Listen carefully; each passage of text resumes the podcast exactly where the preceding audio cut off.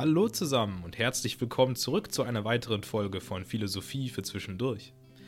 Das hier ist die letzte Folge dieses Jahr und deshalb wollte ich ein ganz besonderes Thema nehmen. Ähnlich wie bei der letzten Folge zu Weihnachten. Heute will ich euch von meinem Lieblingsphilosophen erzählen, Sokrates. Ich bin ja ohnehin schon ein Fan von antiker griechischer Philosophie, doch Sokrates scheint davon der beste Repräsentant zu sein. Meine erste Hausarbeit für die Uni, von der ich wirklich überzeugt war, war auch über ihn. Und damals habe ich auch mit den Zetteln angefangen. Ich hatte nämlich so viele Gedanken zu dem Thema, dass ich die eben irgendwo festhalten wollte. Also so richtig los damit ging es dann tatsächlich erst mit dem Sinn des Lebens. Aber bei Sokrates war schon einmal ein Ansatz da. Und natürlich kann ich euch schlecht erklären, warum ich seine Philosophie so sehr mag, wenn ich euch nicht auch sage, wer das eigentlich war.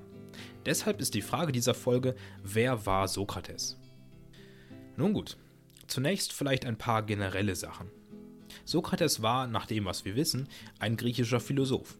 Er ist im Jahr 469 v. Chr. in Athen geboren und 399 v. Chr. dort gestorben. Mit 70 Jahren wurde er für damalige Verhältnisse ziemlich alt und hätte wahrscheinlich sogar noch länger weitergelebt, doch dazu später mehr. Ich möchte euch nämlich zuerst einmal erklären, warum mich die antike Philosophie eigentlich so fasziniert. Zunächst eigentlich deswegen, weil die alten Griechen auf keine früheren Philosophen zurückgreifen konnten. Ihr müsst euch vorstellen, die haben damals ohne wissenschaftliche Basis einfach dahin philosophiert. Alle späteren Philosophen konnten sich dagegen auf sie stützen und von ihnen lernen. Und was mir auch sehr an ihrer Art zu philosophieren gefällt, ist ihre scharfe Denkweise. Man sieht es bei Platons Dialogen, denn sie sind wirklich gut zu lesen. Es gibt viele Philosophen, deren Texte wirklich schwer zu verstehen sind. Dazu gehören vor allem Immanuel Kant, Georg Friedrich Hegel und Martin Heidegger. Ja, alles Deutsche, vielleicht gibt es da einen Zusammenhang.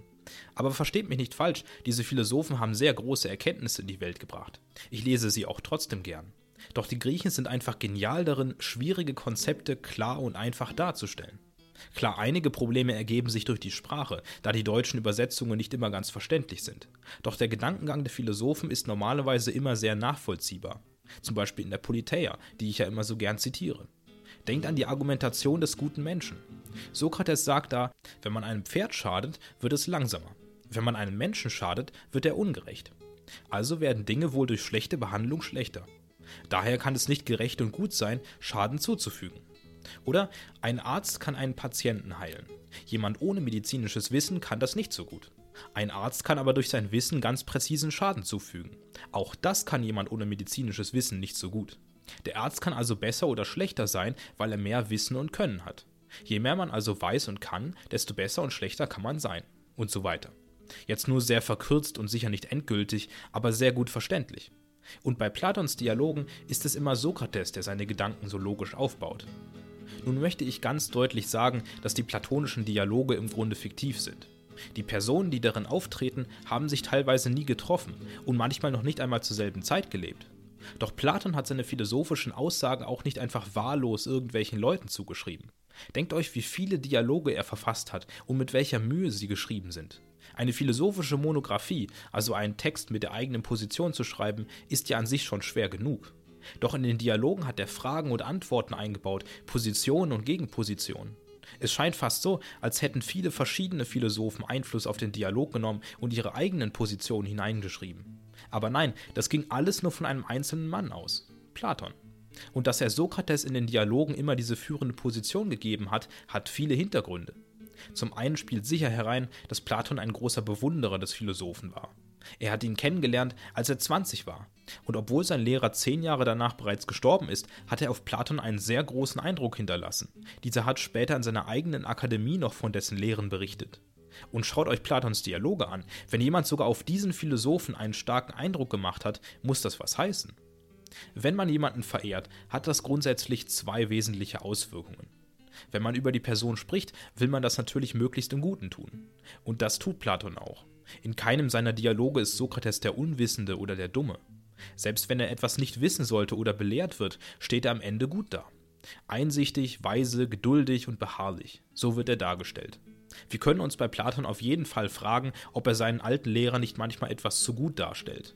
Denn immer bei jeder Konversation der Schlaue zu sein, ist auch nicht realistisch. Doch der andere Effekt bei der Darstellung einer verehrten Person ist, dass man diese auch nicht falsch darstellen will. Oder zumindest nicht komplett.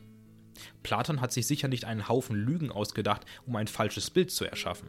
Es kommt außerdem dazu, dass der große Einfluss des Sokrates natürlich dazu geführt hat, dass Platon in vielerlei Hinsicht dessen Meinung angenommen hat. Sokrates ist in allen Dialogen quasi das Sprachrohr Platons, der dessen Ansicht wiedergibt. Logisch, dass man die eigene Sicht nicht in den eigenen Texten heruntermacht. Machen wir diesen Punkt also klar. Platons Dialoge sind keine Geschichtsbücher, sondern sogenannte philosophische Dichtungen. Er gibt seine Meinung wieder, indem er seinen Lehrer Sokrates sie aussprechen lässt. Trotzdem können wir davon ausgehen, dass es sich hier ungefähr auch um Sokrates Ansichten gehandelt hat. Er war ja immerhin Platons Lehrer für zehn Jahre und sein einziger Lehrer übrigens. Wir müssen den platonischen Dialogen wohl ein Stück weit trauen, und das können wir auch, wie ich denke. Es ergibt sich nämlich sonst das berühmte sokratische Problem. Der Philosoph selbst hat nie etwas aufgeschrieben. Es gibt keine Primär-, sondern nur Sekundärquellen über ihn. Warum das so ist, werde ich euch auch noch erklären. Ich würde aber vorschlagen, dass ich euch erzähle, was die Dialoge über Sokrates preisgeben und wir uns damit vorsichtig vorantasten. Viele andere Quellen über ihn gibt es nämlich leider nicht. Es gibt Aristoteles, der dessen Philosophie wiedergibt, doch auch er stützt sich auf Platons Dialoge. Dann gibt es den Historiker Xenophon. Auch er hat einiges in Dialogform von Sokrates festgehalten, doch er war kein Philosoph wie Platon, von ihm wissen wir eher Randdaten. Wann Sokrates gelebt hat, dass er tatsächlich Dialoge geführt hat und so weiter. Das würde hier natürlich auch eine Rolle spielen. Dann gibt es den Komödiendichter Aristophanes, vielleicht kennt ihr ihn noch aus der letzten Folge. Doch auch aus seinen Komödien geht nicht so viel hervor wie von Platon. Nun allzu historisch soll diese Folge auch nicht werden. Aus zahlreichen Schriften verschiedenster Athener, Andeutungen, logischen Überlegungen und Daten der Politik dieser Zeit lässt sich inzwischen ein relativ deutliches Bild des Philosophen darstellen. Doch ich möchte euch vor allem davon erzählen, wie und warum er philosophiert hat, was für ein Philosoph er war und was für ein Mensch. Also, wer war denn Sokrates? Nun, über seine Kindheit ist nicht viel bekannt. Die meisten Erzählungen über ihn beginnen dann, als er anfängt zu philosophieren. In dieser Zeit lief er oft von morgens bis abends durch Athen und redete mit den unterschiedlichsten Leuten. Er führte Dialoge mit ihnen, wie bei Platon. Nur waren diese wahrscheinlich nicht so gut strukturiert. Doch warum tat er das? Dafür gab es verschiedene Motivationen, aber eine davon war sicherlich seine Frau. Sie hieß Xantippe und mit ihr hatte er zwei Kinder. Über sie ist noch sehr viel weniger bekannt als über ihn. Doch worüber sich alle Quellen einig sind, sie war wohl ein wahrer Hausdrachen. Sie war wütend auf ihn, weil er den ganzen Tag mit scheinbar sinnlosen Gesprächen verbrachte. Für sie muss es so gewirkt haben, als würde er sich den ganzen Tag nur einfach amüsieren. Nun ganz Unrecht hatte sie da wahrscheinlich nicht. Und das ließ sie sich nicht gefallen. Es gab Berichte, wie sie ihm auf dem Markt vor Wut den Mantel vom Leib riss, als sie ihn dort untätig erblickte. Auch soll sie ihn aus dem Haus gejagt haben, damit er sich eine Arbeit suchte. Und wenn er viel zu früh zurückgekehrt war, soll sie ihm einen Eimer mit dreckigem Wasser über den Kopf gekippt haben.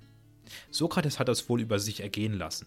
Ihm war wahrscheinlich schon klar, dass der Zorn seiner Frau nicht unberechtigt war. Doch er weigerte sich, sich eine Arbeit zu suchen. Die Streits mit seiner Xantippe führten nur immer mehr dazu, dass er häufiger von zu Hause fernblieb und immer mehr mit anderen Leuten redete. Er soll Sätze gesagt haben wie Heirate auf jeden Fall. Wenn du eine gute Frau bekommst, wirst du glücklich. Wenn du eine schlechte Frau bekommst, wirst du Philosoph. Nun, und Philosoph ist er geworden, nicht wahr? Es ist wohl keine Übertreibung, dass ihn gegen Ende seines Lebens halb Athen gekannt hat. Doch warum philosophierte er eigentlich? Wieso redete er mit so vielen Leuten? Es heißt, er hätte den Beruf des Steinmetzes von seinem Vater gelernt und auch, dass er selbst im hohen Alter noch sehr fit war. Es konnte also nicht die Unfähigkeit gewesen sein. Nein, Sokrates verfolgte ein bestimmtes Ziel mit seinen Gesprächen. Wenn wir jetzt einmal den Punkt der Faulheit außer Acht lassen. Denn ich denke, dass wir ihm die zu einem gewissen Teil auch unterstellen können. Immerhin kann man ja arbeiten, aber trotzdem philosophieren. Aber gut, wozu die Dialoge? Sokrates war der Meinung, dass die meisten Menschen nicht wissen, wovon sie eigentlich reden und was sie wollen. Das ist ein Konzept, das ständig in seinen Dialogen auftaucht. Er trifft jemanden und stellt eine ganz banale Frage. Zum Beispiel eben, was willst du? Und die andere Person antwortet selbstbewusst, was sie eben denkt. Und dann dekonstruiert Sokrates diese Sicht, indem er die Person auf die Probe stellt. Ist das wirklich alles, worauf es ankommt? Was sollte man eigentlich wollen? Was ist richtig und was ist falsch? Und dabei hatte Sokrates nicht das Ziel, die Leute bloßzustellen oder blöd anzumachen. Nein, er wollte Aufklärung. Denn wie er immer wieder betont hat, wusste er es selbst nicht genau. Was richtig und was falsch ist, wollte er im Gespräch mit der Person herausbekommen. Deshalb soll er übrigens auch nichts geschrieben haben. Hier kann man ihm auch wieder unterstellen, keine Lust gehabt zu haben. Aber er war auch nicht davon überzeugt, genug für eine eigene philosophische Veröffentlichung zu wissen. Dazu kommt, dass das alte Griechenland bis dahin eher oral geprägt war. Solche Dinge wurden eben normalerweise nicht aufgeschrieben, sondern von Mund zu Mund weitergetragen. Erst in den Zeiten Platons war die Schrift mehr im Kommen, und dieser war bereits sehr modern damit. Doch zurück zu Sokrates. Es war ihm unbegreiflich, wie man ein Leben führen kann, ohne gewisse Dinge zu wissen. Wie kann es denn sein, dass wir arbeiten, uns amüsieren und lernen, wenn wir nicht mal wissen, warum? Und er hat einen Punkt, nicht wahr? Im Grunde ist es doch das, was die Philosophie macht. Sie fragt nach dem Warum. Und das macht sie so wichtig. Nicht umsonst wird Sokrates oft als der Vater der Philosophie bezeichnet, weil er eben genau den Kern damit trifft, der diese Wissenschaft ausmacht. Stellt euch ein typisch philosophisches Gespräch vor. Würde es nicht ganz genauso ablaufen? Der Philosoph, der wirklich alles hinterfragt, nichts einfach mal so belässt, wie es ist. Man will ihn einfach nur fragen, wie es ihm geht, und er philosophiert stundenlang darüber. Und genau so war Sokrates. Er wollte immer auf die Essenzen der Dinge kommen. Was ist das Gute? Was ist das Schöne? Was ist das Gerechte?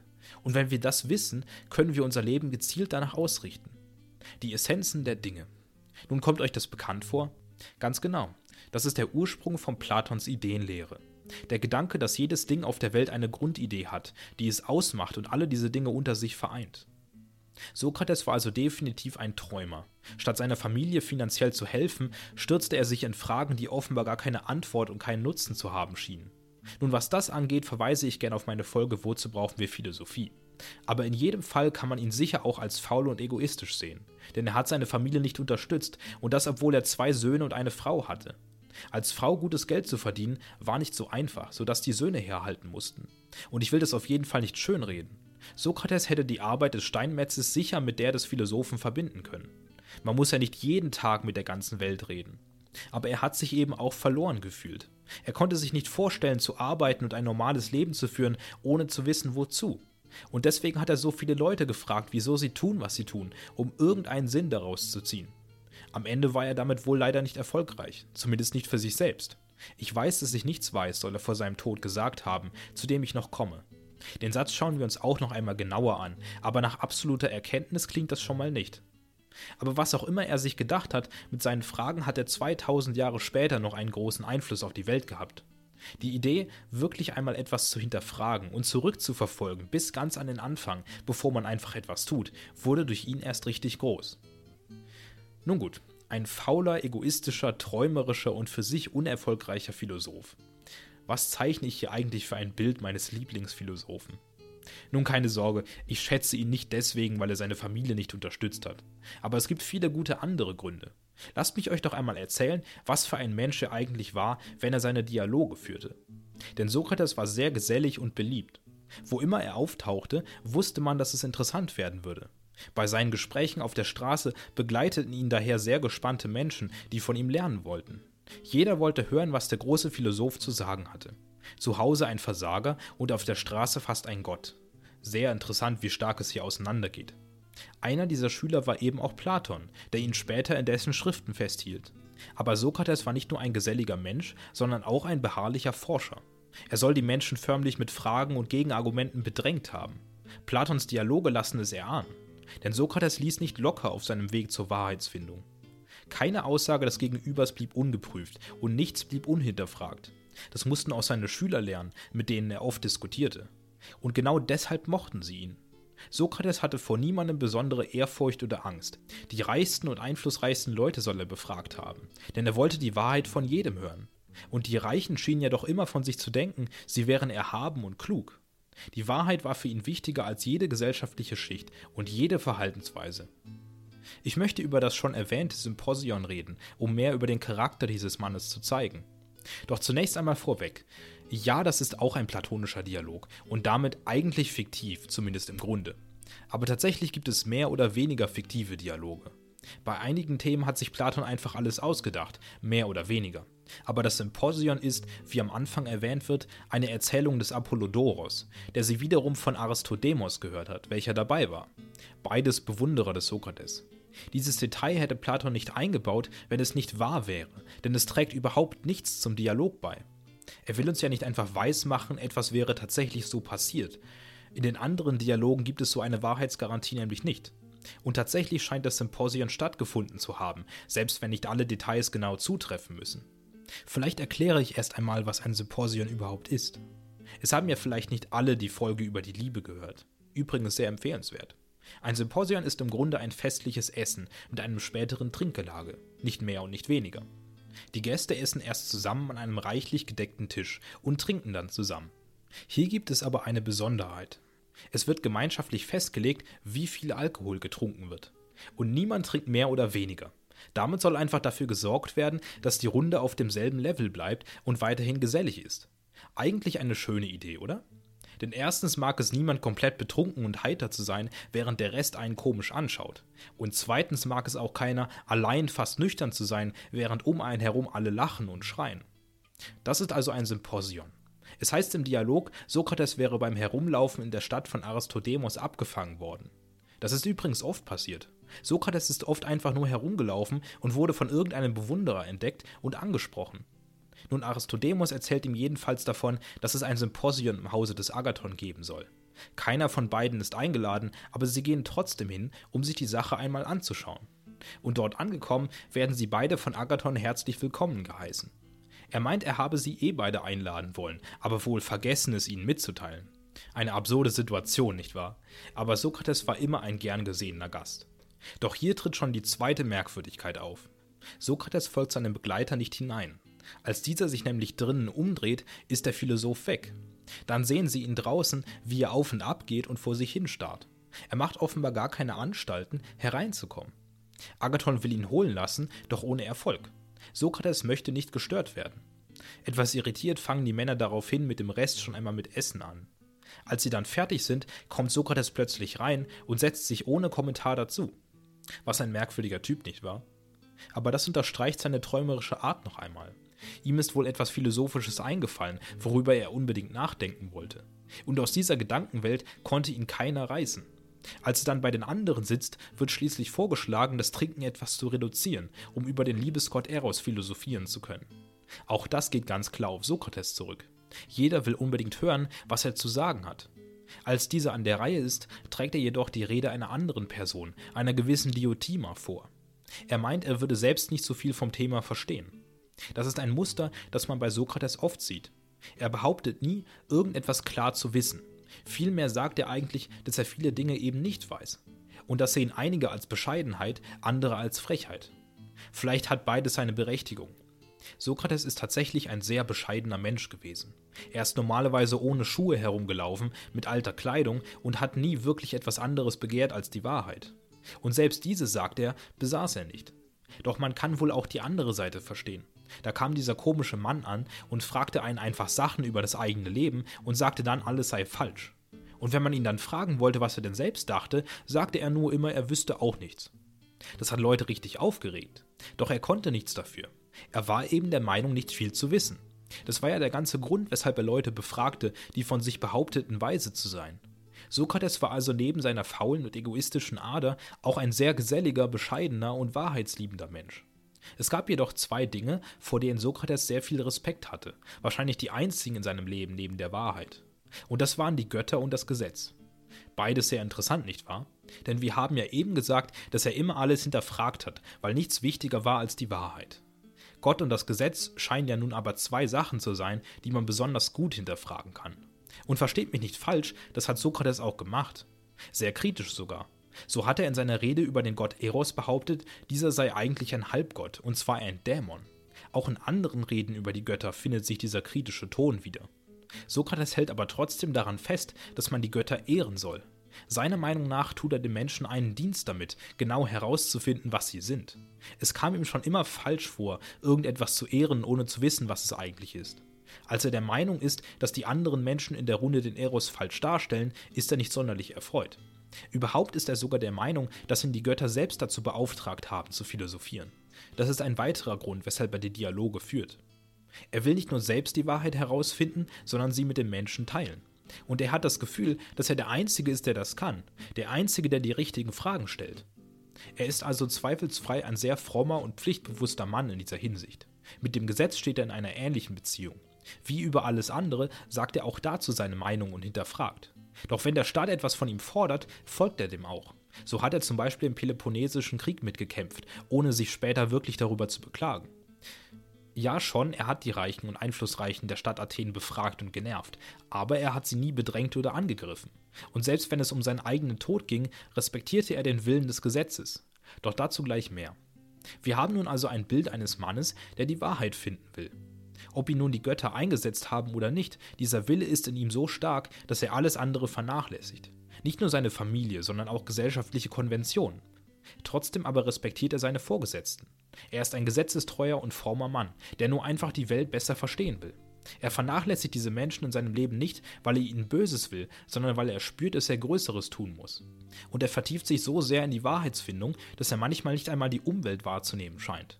Und für diese Hingabe verehren ihn die Leute und lieben ihn. Doch nicht alle.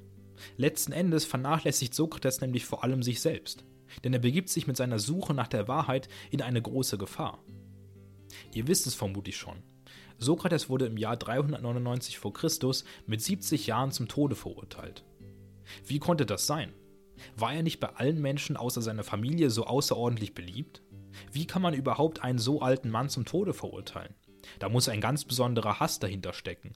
Und das tat er auch. Denn Sokrates hat mit seiner Fragerei schon sehr lange den Ärger der oberen Klasse erregt.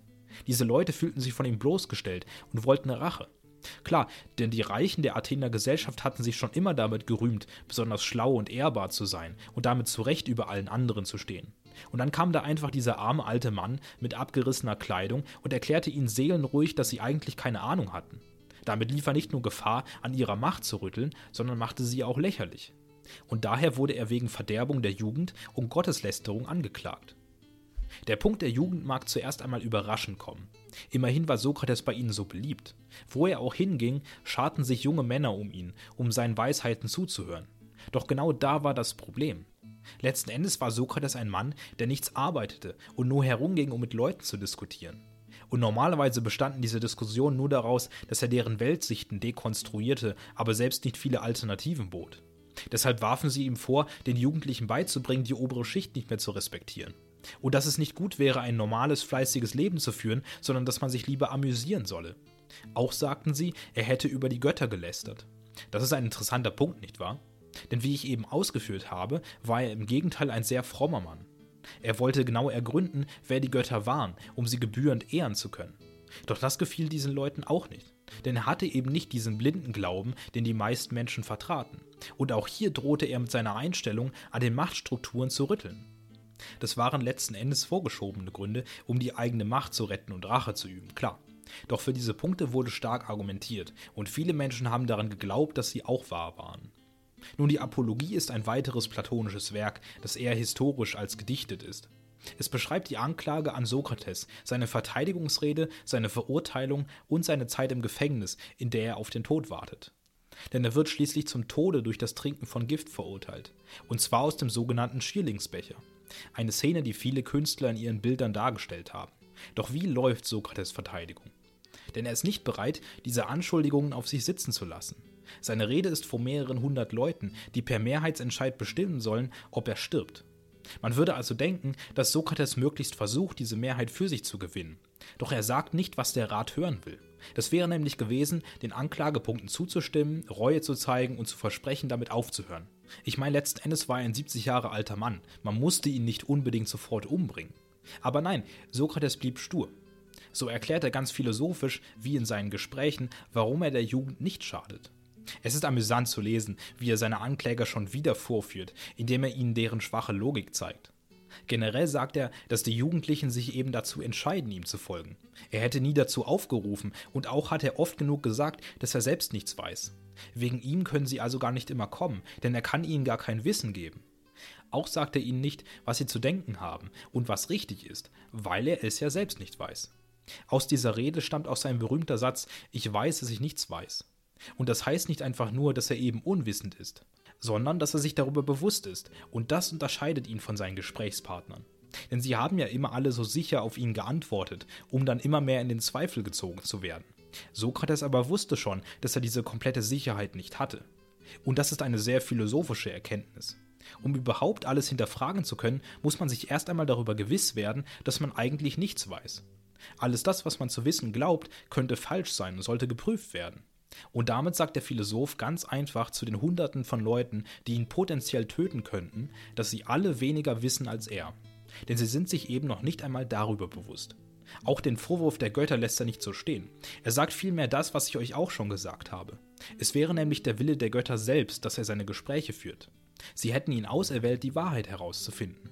Denn die Menschen würden weder die Wahrheit über die Welt noch über die Götter kennen und sie falsch verehren. Hier wirft Sokrates also seinem Publikum auch noch vor, die Götter eigentlich selbst zu missachten. Erstens darin, nicht selbst die Wahrheit zu suchen und zweitens darin, den eingesetzten Wahrheitssucher ausschalten zu wollen. Und damit sagt er, dass er auf keinen Fall seine Suche nach der Wahrheit bereut oder jemals damit aufhören wird. Das Beste aber kommt jetzt.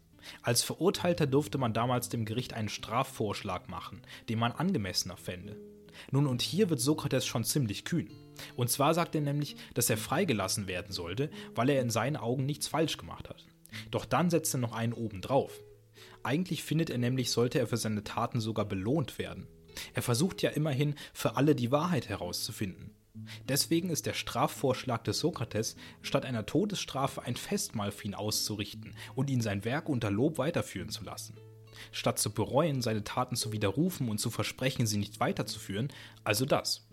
Die Leute bekommen zu hören, dass sie eigentlich alle keine Ahnung haben, wovon sie reden, dass sie es selbst sind, die den Göttern lästern und dass sie ihn für seine Dienste eigentlich belohnen sollten. Ich finde das ziemlich genial. Nun aber, wie zu erwarten war, sind die Leute nicht sonderlich erfreut. Obwohl tatsächlich viele noch für seine Freilassung stimmen, wird er mit einer überwältigenden Mehrheit zum Tode verurteilt. Doch er bekommt noch eine Chance. Denn jetzt sieht er dem Tod direkt ins Auge. Ihm wird gesagt, dass er noch einmal seine Handlungen widerrufen kann. Noch kann er versprechen, nie wieder mit seinem Treiben weiterzumachen, sich selbst als Lügner beschreiben und leben. Doch Sokrates weigert sich sofort. Hier zeigt sich, wie tief seine Überzeugungen sind. Er ist so sehr von der Philosophie überzeugt, dass er sogar bereit ist, für sie zu sterben. Denn er sieht ganz richtig, wenn er jetzt behauptet, ein Lügner und Scharlatan zu sein, werden Menschen wie Platon vielleicht niemals über ihn schreiben. Er will unbedingt, dass sein Werk fortgesetzt wird. Außerdem ist er nicht bereit, den Göttern zu lästern. Und so sagt er, dass er niemals seine Philosophie als falsch bezeichnen wird. Sie müssten ihn mit Gewalt daran hindern, seine Gespräche fortzuführen. Nun, und das tun sie auch. Sokrates wird abgeführt und eingesperrt, wo er in Haft auf seine Strafe wartet. Und hier zeigt sich sein Respekt für das Gesetz, das vielleicht gerade zweifelhaft erschien. Wir sehen ja, dass er ganz offenbar nicht einverstanden mit seiner Strafe ist. Nun, bei einer Todesstrafe ist das auch selten.